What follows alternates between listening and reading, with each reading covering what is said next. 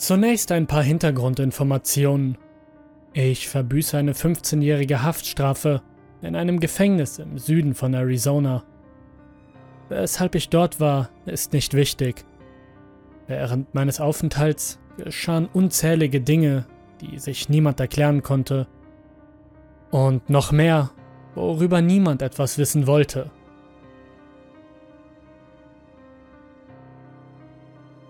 Alles begann mit einer Gefängnislegende.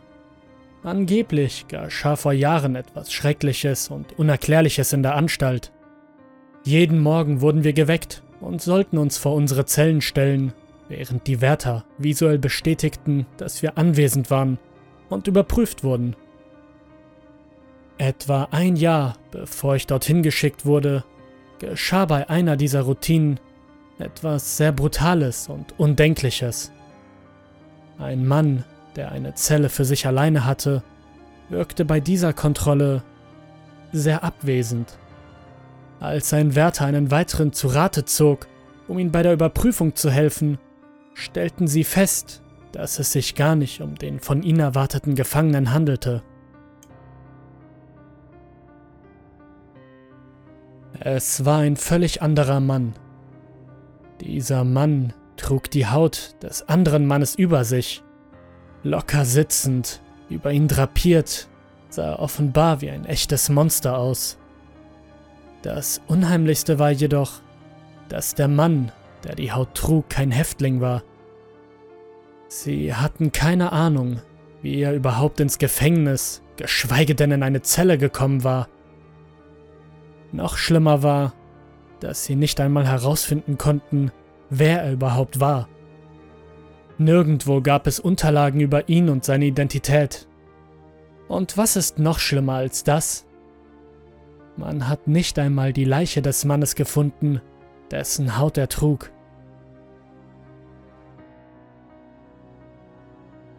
Ziemlich grausiges Zeug, ich weiß.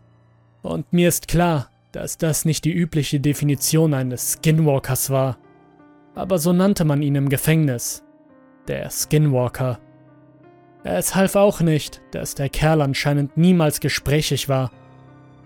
Jedenfalls war das der Auslöser für den ganzen Skinwalker-Aberglauben auf dem Gefängnisgelände.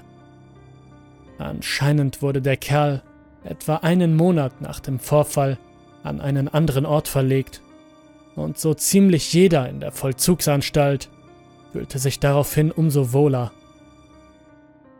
Ich erfuhr von der Geschichte an meinem zweiten Tag meines Aufenthalts. Eine höllische Geschichte, die man für eine absehbare Zukunft in seinem Haus aufbewahren sollte. Aber jetzt zum eigentlichen Thema. Sicher, der Typ war der Skinwalker.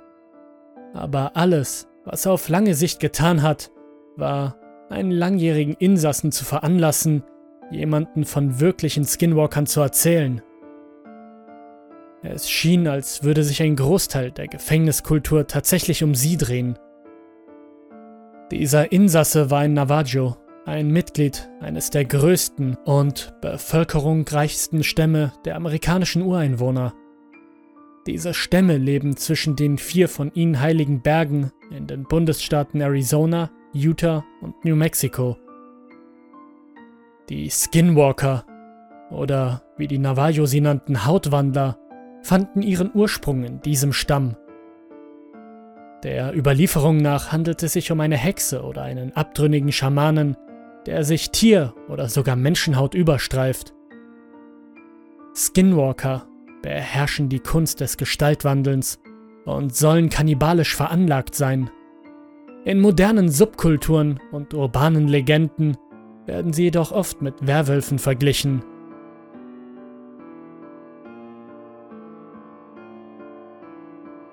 Also, wer wäre besser geeignet, derartige Erzählungen zu verbreiten, als ein Mann, der diese Sagen als die vollkommene Wahrheit betrachtet?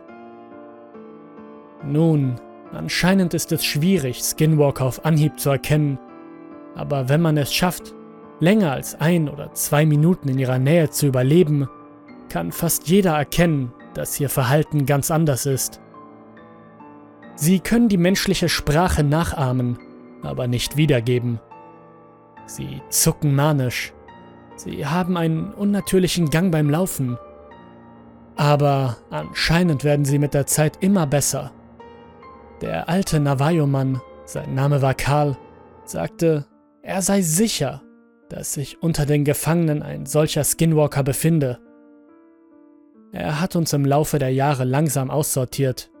Irgendwann nannte er es den Großmeister der Gestaltwandler. Anscheinend war er der Meinung, dass er menschliche Verhaltensweisen so gut beherrschte, dass man ein oder zwei Tage lang nicht einmal erkennen konnte, ob es sich um den eigenen Zellengenossen handelte. Es musste wirklich gut sein, meinte er eines Nachts. Eigentlich hätte er erwartet, dass ein Skinwalker jede Gelegenheit ergreift, um zu töten. Aber dieses Exemplar hatte erkannt, dass eine Drehtür mit Menschen, die es töten wollten, auf ihn zukam und wartete, wie Karl meinte, jahrelang ab. Viele Leute fanden das lustig, viele andere waren wirklich genervt davon. Hin und wieder kommt es im Gefängnis vor, dass man überschnappt. Manchmal findest du deinen Zellengenossen vor deiner Koje baumelnd, an seinem Hosenbein um den Hals aufgehängt. Manchmal kann man es einfach nicht mehr ertragen. Aber in unserem Hof neigen die Leute dazu, auf eine ganz besondere Art und Weise auszuflippen. Es war kein Ausbruch beim Abendessen oder ein stiller Selbstmord in der Nacht. Die Leute haben einfach aufgehört zu reden. Sie beugen sich vor und schlurfen umher. Jegliche Freundschaften, die sie pflegten, waren zumeist zum Fenster hinausgeworfen. In der Freizeit würden sie sich in Einzelgänger verwandeln, die Haare würden ihnen ins Gesicht hängen. Niemand sprach gerne darüber. Aber wenn sie es taten, würde es ihnen als nächstes passieren. Mir ging es genauso. Ich wusste nicht, ob es ein Skinwalker war oder ob die Leute einfach nur verrückt wurden. Aber ich wollte es nicht herausfinden. Es lief nicht wie am Schnürchen, aber jedes Mal, wenn jemand auf diese Art und Weise ausrastete, dauerte es nicht länger als ein paar Wochen, bis er oder sie nach Gott weiß wohin verfrachtet oder versetzt wurden, ohne dass irgendjemand vorher davon wusste.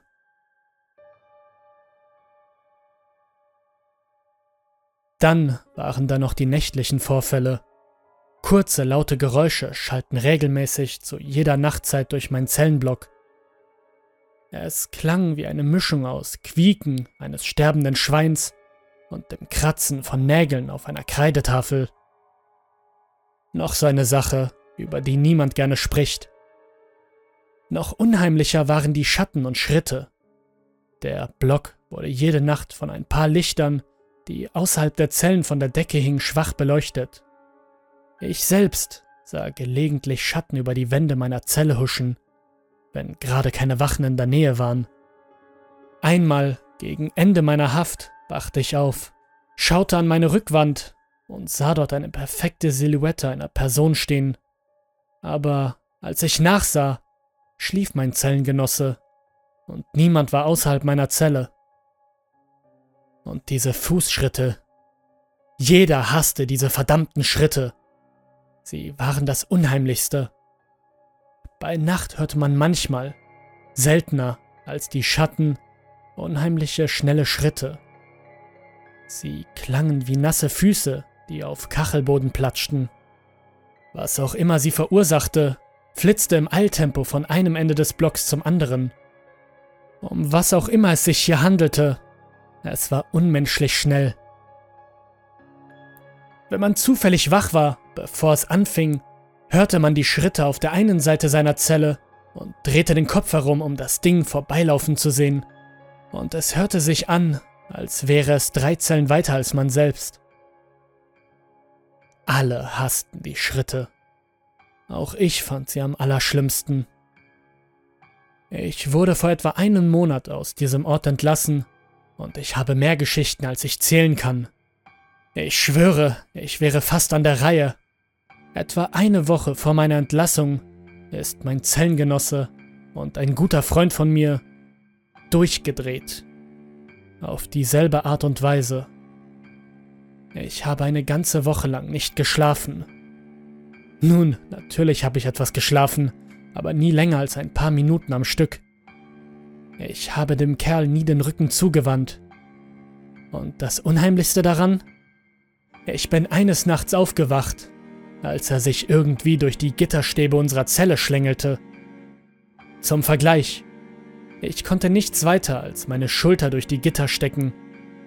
Und was das Schlimmste war, er kehrte immer wieder in unsere Zelle zurück. Am Tag meiner Entlassung habe ich kein Wort zu ihm gesagt.